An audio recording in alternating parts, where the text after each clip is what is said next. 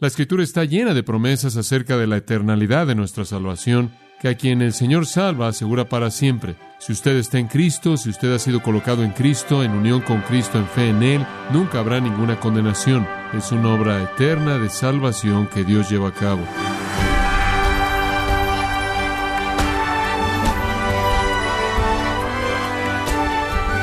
Le damos la bienvenida a su programa Gracias a vosotros con el pastor John MacArthur. Es cierto que en cualquier deporte de equipo, a nivel profesional, los atletas se distinguen de grandes contratos y suelen ser los mejores en su especialidad. Son productivos, cometen pocos errores y ayudan al equipo con las habilidades que poseen. Pero si compara ese escenario con el de la salvación, Realmente no hay nada que usted aporte al juego. Dios no necesita a nadie, y no hay nada que alguien pueda hacer para salvarse.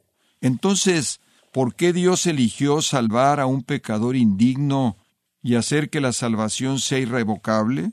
Bueno, yo le invito a que considere esto a continuación con John MacArthur en la serie titulada El dominio de Dios en gracia a vosotros. Abra su Biblia en Romanos capítulo 8 conforme llegamos a la porción final de este gran capítulo. En Jeremías 31.3 Dios le dijo a su pueblo, con amor eterno te he amado, y ese es el tipo de amor que Dios coloca sobre aquellos que le pertenecen a Él eternamente, y eso es lo que hemos estado aprendiendo en este gran capítulo. Recordamos la promesa maravillosa que Dios es poderoso para completar lo que Él comienza, en Filipenses capítulo 1 y el versículo 6, estando persuadido de esto, que el que comenzó en vosotros la buena obra, la perfeccionará hasta el día de Jesucristo. Es una obra eterna de salvación que Dios lleva a cabo. La escritura está llena de promesas acerca de la eternalidad de nuestra salvación, que a quien el Señor salva asegura para siempre. Y claro que eso es lo que hemos estado viendo en este gran capítulo. Todo comenzó en el versículo 1 Ahora pues ninguna condenación hay para los que están en Cristo Jesús. Si usted está en Cristo, si usted ha sido colocado en Cristo, en unión con Cristo, en fe en Él, nunca habrá ninguna condenación. El resto del capítulo procede a demostrar por qué esto es verdad y culmina al final en los versículos 31 al 39 al responder a cualquier objeción posible. Versículo 31, ¿qué pues diremos a esto? ¿Qué podríamos esperar como respuesta? Bueno, esto se adelanta que algunos rechazarán esto, algunos van a decir, bueno, a pesar de todo lo que hemos aprendido, podríamos perder nuestra salvación, es posible, y entonces Pablo toma las objeciones concebibles y responde a ellas conforme él cierra este capítulo. Él comienza en el versículo 31 al decir, si Dios es por nosotros, ¿quién puede estar contra nosotros? ¿Quién puede ser exitoso en estorbar el plan de Dios? Bueno, la respuesta, claro, es ninguno, nadie, porque nadie es más poderoso que Dios. Y si Dios ha determinado que estamos en un estatus de no condenación, y ese estatus de no condenación es eterno, nadie puede alterar eso.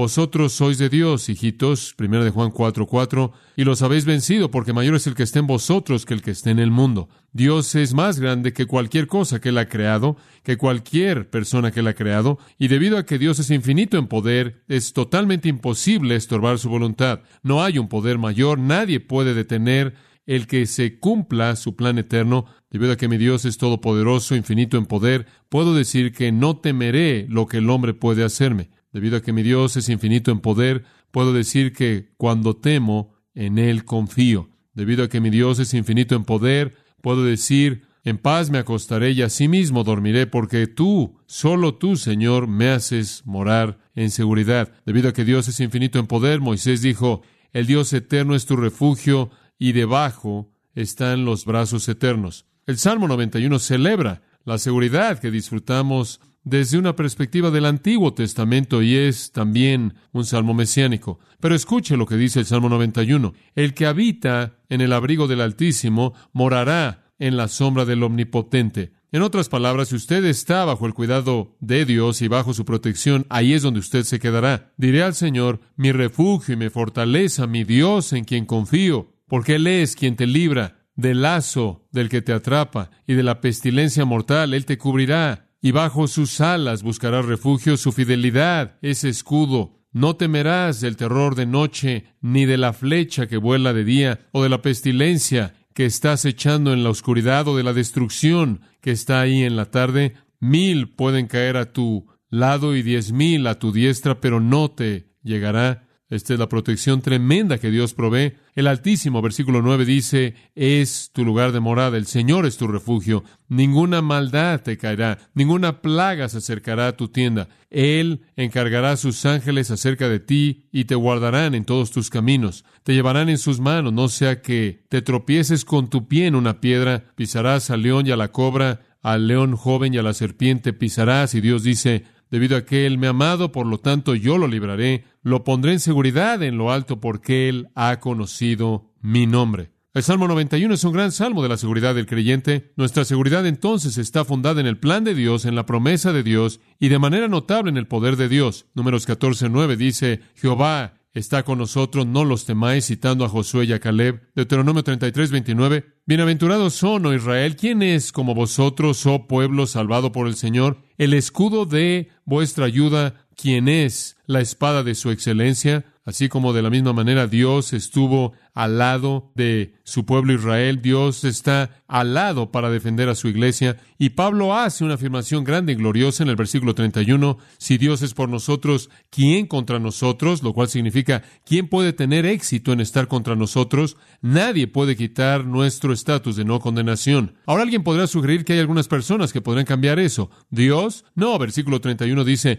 Dios es por nosotros. Y el versículo 32, el que no escatimonia a su propio Hijo, Dios, quien entregó a su Hijo, sino que lo entregó por todos nosotros, ¿cómo no nos dará también con Él, esto es, junto con darnos a su Hijo, cómo no nos dará todas las cosas? En otras palabras, si Él nos dio el regalo más grande para salvarnos, Él nos va a dar el regalo más pequeño para guardarnos. Como dijimos, ese es el argumento de lo mayor a lo menor. Y entonces Dios, quien ha predeterminado amarnos, quien nos ha concedido la salvación mediante el sacrificio de su Hijo, quien fue su regalo más grande, hará lo que se tenga que hacer ahora que le pertenecemos a Él para aferrarse a nosotros. Y alguien podría sugerir, bueno, quizás Satanás podría hacernos perder la salvación. Quizás Satanás puede hacer que Dios nos suelte. Versículo 33. ¿Quién acusará a los escogidos de Dios? Respuesta. Satanás los va a acusar. Él es el acusador de los hermanos, pero no de manera exitosa porque Dios es el que justifica. Versículo 34. Satanás puede ser el que condene, pero Cristo Jesús es el que murió, el que también resucitó, el que está a la diestra de Dios, quien también intercede por nosotros. Y entonces, como Isaías dijo en esas maravillosas palabras. Él está cerca, el que me justifica. ¿Quién contenderá conmigo? Eso es Isaías 50, versículo 8. ¿Quién es mi adversario? Dice Isaías en el versículo 9. Acérquese a mí. He aquí, Jehová Dios me ayudará. ¿Quién es el que me condenará? Pablo pudo haber tenido ese pasaje en mente de Isaías 50 cuando él escribió esto. Somos los elegidos de Dios. Dios nos ha justificado, nos ha hecho justos. Él no nos va a dejar. Entonces Dios no puede dejarnos por su propia iniciativa porque Él ha predeterminado que seamos de Él para siempre y Él está a nuestro favor. Satanás de alguna manera no puede, por así decirlo, arrebatarnos de las manos de Dios porque Dios no va a dejar que eso pase. Él nos ha dado el regalo más grande, Él hará la obra menor de aferrarse a nosotros. Cristo tampoco nos va a dejar. Él ya murió por nosotros, resucitó por nosotros y ahora está la diestra de Dios intercediendo por nosotros y dijimos todo eso en nuestro último estudio. Entonces no es posible que podamos ser sacados de la mano de Dios. No hay una persona o personas que puedan hacer que perdamos nuestra salvación. Después llegamos al versículo 35 y llegamos al asunto de las circunstancias. Si las personas no pueden hacer que perdamos la salvación, si no podemos hacerlo nosotros, si otras personas no lo pueden hacer, como vimos, si Dios no nos va a dejar, si Satanás no puede hacer que suceda, si Cristo no lo puede hacer porque Él vive para siempre para interceder por nosotros, ¿es posible que algunas circunstancias lo puedan hacer? En otras palabras, alguna circunstancia que nos pueda afectar a tal grado como para destruir nuestra salvación. ¿Qué tal si bajo la presión de la tentación vamos a caer y rechazar a Cristo? ¿Qué tal si bajo la presión de la tentación vamos a abandonar nuestra fe y vamos a sacarnos a nosotros mismos, por así decirlo? ¿Qué tal si el costo del discipulado es tan elevado y el precio que hay que pagar por seguir a Cristo es tan grande que ya no vamos a estar dispuestos a hacer eso? Bueno, eso nos está llevando a los versículos 35 al 37. ¿Quién nos separará del amor de Cristo? Nada fuera de nosotros, ninguna persona fuera de nosotros, ni Dios, ni Satanás, ni Cristo puede hacerlo. Pero ¿qué hay acerca de algo que nos suceda que nos separe del amor de Cristo que está de nuestro lado? ¿Tribulación o angustia o persecución o hambre o desnudez o peligro o espada? Como está escrito, por causa de ti somos muertos todo el tiempo, somos contados como ovejas de matadero. Antes en todas estas cosas somos más que vencedores por medio de aquel que nos amó. ¿Qué es realmente la palabra apropiada con la que comienza el versículo 35? El contexto hace esto mejor que quién, aunque el griego podría traducirse de cualquiera de las dos maneras. ¿Podemos enfrentar la presión sin dejar a Cristo? Y Pablo dice, sí, absolutamente. No hay nada que nos pueda separar del amor de Cristo. Y aunque eso implica nuestro amor hacia Él, de manera más notable habla de su amor hacia nosotros. Versículo 37, el que nos amó. Versículo 39, el amor de Dios, lo cual obviamente en ese contexto Él tiene por nosotros. Entonces, esos versículos nos llevarían a creer que el asunto primordial aquí es su amor hacia nosotros, aunque ciertamente trae en mente nuestro amor hacia Él. ¿Hay algo que pueda hacer que perdamos nuestro amor hacia Él y por lo tanto que Él deje de amarnos a nosotros? Bueno, la respuesta a eso podría venir de Juan 13. Escuche lo que dice en el versículo 1. Esta es una afirmación maravillosa, maravillosa. Juan 13, 1 dice, la fiesta de la Pascua estaba a punto de llevarse a cabo y Jesús estaba muy consciente de que él iba a morir. Y dice al final del versículo 1, habiendo amado a los suyos que estaban en el mundo, los amó hasta el fin. Él los amó, eistelos, los amó a lo máximo. Eso es lo que significa. Los amó de manera suprema, los amó perfectamente, los amó completamente, los amó de manera definitiva. Y lo que eso está diciendo es que Dios ama a los suyos que están en el mundo, escucha esto, al nivel completo de su capacidad de amar. Eso es algo sorprendente. Él ama a los suyos en el mundo al máximo, a la totalidad de la capacidad que Él tiene para amar. Y podría añadir que eso no tiene nada que ver con el hecho de que seamos dignos de ser amados, porque difícilmente hubo un momento en el que los discípulos eran menos dignos de ser amados que en el momento mismo de Juan 13. Estaban en el aposento alto. Fue la noche en la que Judas iba a traicionar a Jesús. Estaban disfrutando de la última cena, la comida de la Pascua. Judas estaba a punto de ser despedido de la reunión y él inmediatamente saldría para vender a Jesús, quien entonces al día siguiente sería llevado cautivo y crucificado. Los discípulos no solo no estaban interesados en lo que estaba pasando con respecto a Jesús, y estaban más preocupados acerca de sí mismos, sino que de hecho estaban demostrando su carnalidad al estar en medio de un debate acerca de cuál de ellos sería el mayor en el reino, lo cual parecía haber sido un tema constante para ellos. Y ahora aquí están de nuevo, de acuerdo con pasajes comparativos. Sabemos que ese es el caso. Jesús les había dicho que iba a morir. Él les había dicho lo que estaba por venir. Literalmente no le hicieron caso, fueron indiferentes a todo ese escenario. Ese acontecimiento horrible de llevar el pecado increíble que él estaba esperando nunca cautivó la compasión de ellos en absoluto, en absoluto. En lugar de eso estaban discutiendo acerca de quién sería el mayor en el reino. Realmente no eran nada dignos de amor en ese momento. Y no es maravilloso que el texto de las Escrituras escoge en ese momento mismo decirnos que Jesús los amó hasta lo máximo y la médula es que su amor hacia nosotros es un amor eterno establecido sobre nosotros, nunca debido a algo digno en nosotros, ni nada que hemos alcanzado y como consecuencia no fue ganado por nosotros ni puede ser perdido por nosotros. Él amó a los suyos que estaban en el mundo hasta el máximo. Y después él pasa a decirle usted algo más acerca de estos, estos eh, creyentes típicos. Estaban ya sentados en la cena y ya comiendo y nadie había lavado los pies. Ahora ese no es un asunto serio en su casa, porque usted cubre sus pies todo el día. Es un asunto serio ahí, porque los caminos o eran lodosos o polvosos, nada estaba pavimentado, excepto algunas calles de piedra, pero solo eran ciertos lugares y la mayoría de la gente caminaba sobre polvo todo el día, usaban sandalias y en una cena como esta, una comida de Pascua como esta, en la que pasaban horas juntos, y era más que sentarse en una silla, era reclinarse. Si usted tenía su cabeza reclinada, usted tendía a reclinarse hacia los pies de alguien. La cortesía común indicaba que debía haber alguien que lavara los pies y era el esclavo más bajo en la escala social quien tenía ese trabajo, y debido a que habían rentado el aposento alto, probablemente ningún esclavo venía incluido, y ninguno de los discípulos iba a ofrecerse como voluntario, debido a que todos estaban discutiendo acerca de quién iba a ser el mayor, y ninguno de ellos quería descalificarse a sí mismo de una consideración así al adoptar la función de un siervo. Estaban mostrando egoísmo, indiferencia y soberbia.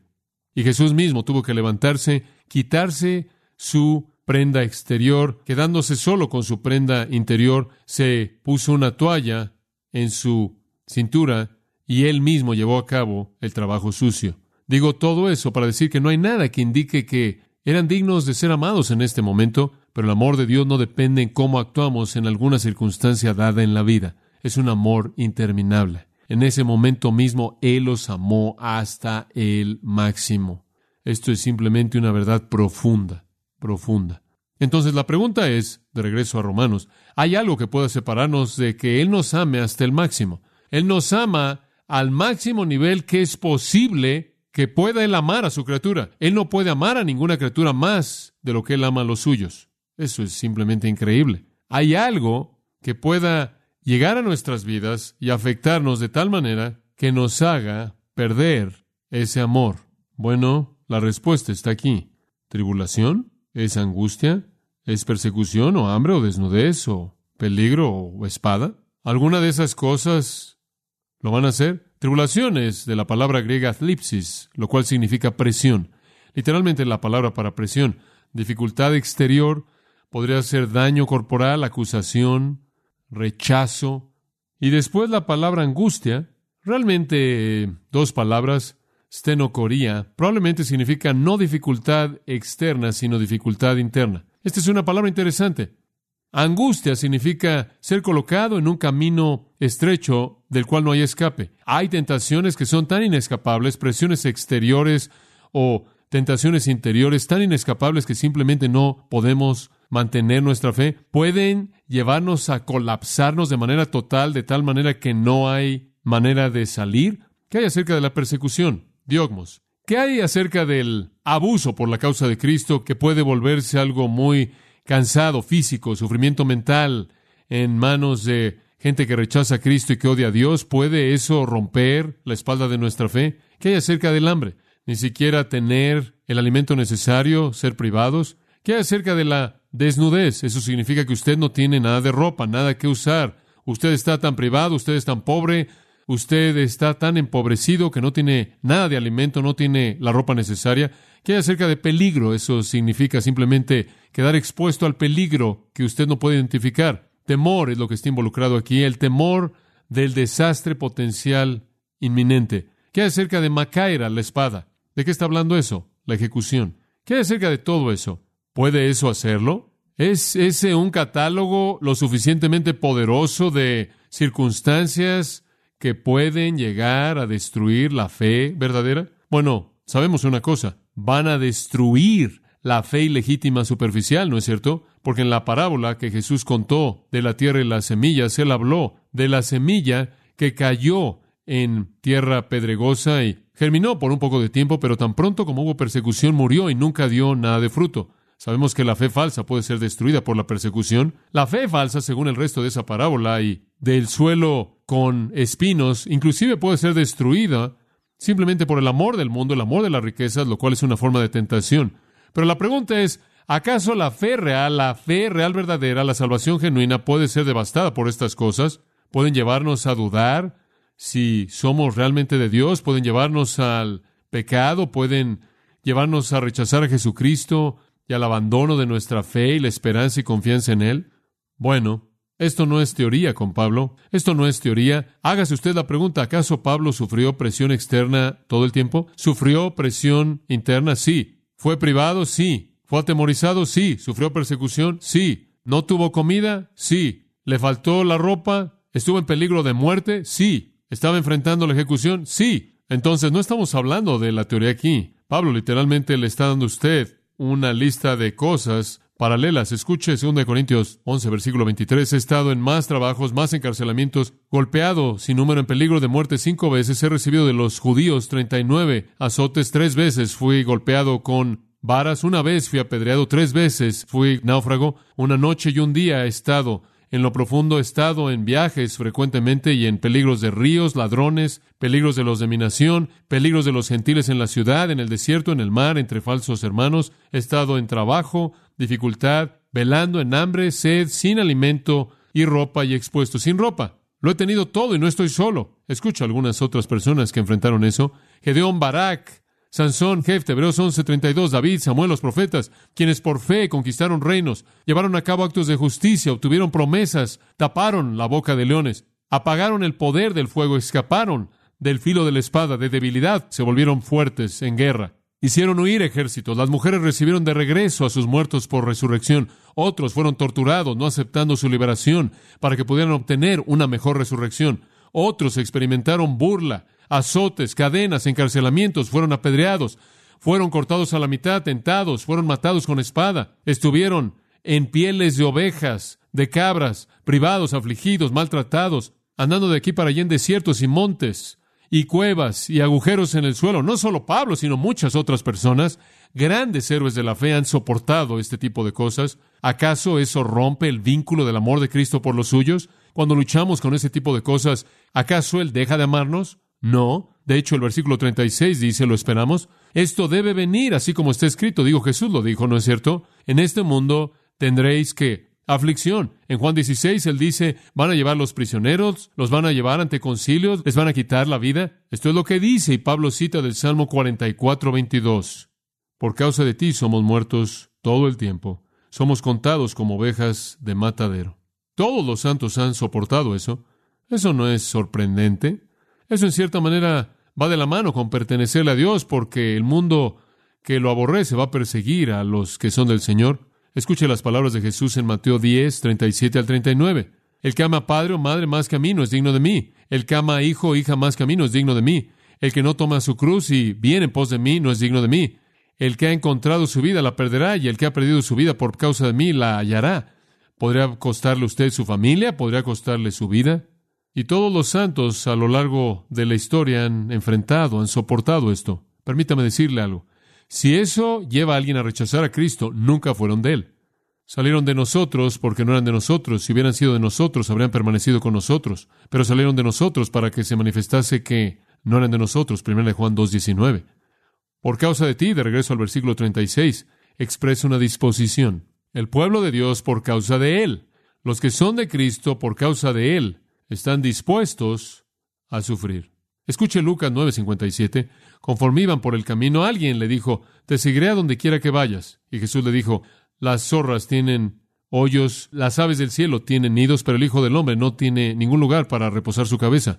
Eso es interesante, ¿no es cierto? Alguien viene, alguien que quiere ser discípulo y dice, oh, estoy impresionado contigo, te voy a seguir a donde quiera que vayas. Y Jesús no le dice, bueno, voy camino un reino y gloria y poder y riquezas. Él dice, bueno, probablemente debería decirte, yo no tengo hogar, no te puedo ofrecer nada. Esto es realmente básico en el discipulado. Él nos ofrece en este mundo persecución, tribulación, sufrimiento, aislamiento.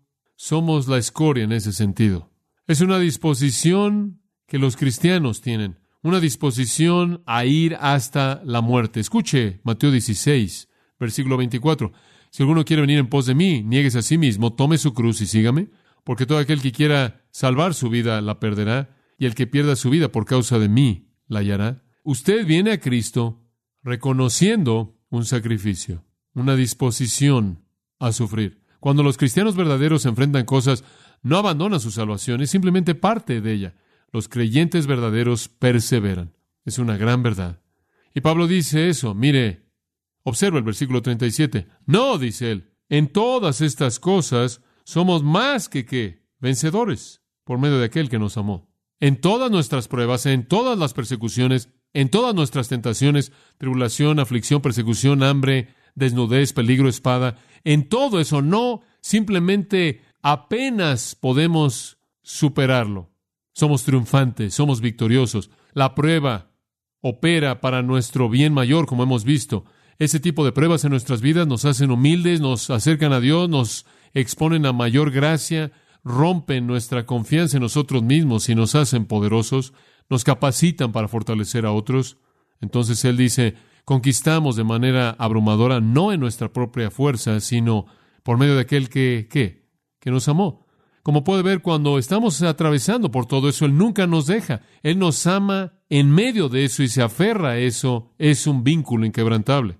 Pablo escribió esto durante un invierno en Corinto. Y ni Pablo, creo, ni los romanos podían saber cuán corto sería el tiempo que pasaría para que tuvieran la necesidad de esta verdad tan consoladora. Pablo mismo sería matado por una espada, una espada romana, y sus lectores eran hombres y mujeres cuya sangre mojaría las arenas de los grandes anfiteatros romanos bajo la persecución romana masiva.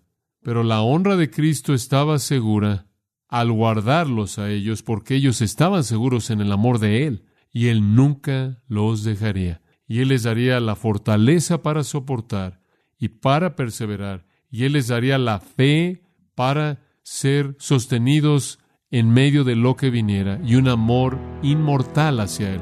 No necesitaban temer el morir, no necesitaban temer el ser masticados por bestias salvajes, no necesitaban temer el ser metidos en brea y después que se les dijera negar a Cristo o serían encendidos como antorchas en los jardines del César. No necesitaban temer la pelea con gladiadores, no necesitaban temer el pelear con bestias y no necesitaban temer el conflicto con los demonios del infierno. Estaban seguros en el amor inmortal de Cristo. Aquellos que abandonaban su fe nunca le pertenecieron a Él, nunca. Su amor es un amor eterno.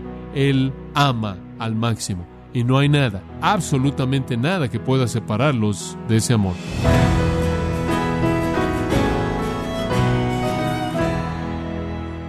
Hemos estado escuchando a John MacArthur con el estudio en Romanos en la serie titulada El dominio de Dios en gracia a vosotros. Estimado oyente, Recuerde que tenemos a su disposición el libro Salvo sin lugar a dudas, escrito por John MacArthur, y puede obtener su copia en gracia.org o en su librería cristiana más cercana. Recuerde, estimado oyente, que puede descargar en audio transcripción gratuitamente los sermones de esta serie El dominio de Dios, así como todos aquellos que he escuchado en días, semanas o meses anteriores en gracia.org si tiene alguna pregunta o desea conocer más de nuestro ministerio, como son todos los libros del pastor John MacArthur en español, o los sermones en CD que también usted puede adquirir, escríbanos y por favor mencione la estación de radio por medio de la cual usted nos escucha en gracia a vosotros. Es importante conocer no solo el país y ciudad de donde usted nos escucha, sino también la radio. Para quienes contactan nuestro ministerio por primera vez, pueden solicitar una copia del mensaje de promoción sin costo alguno, un mensaje por oyente únicamente.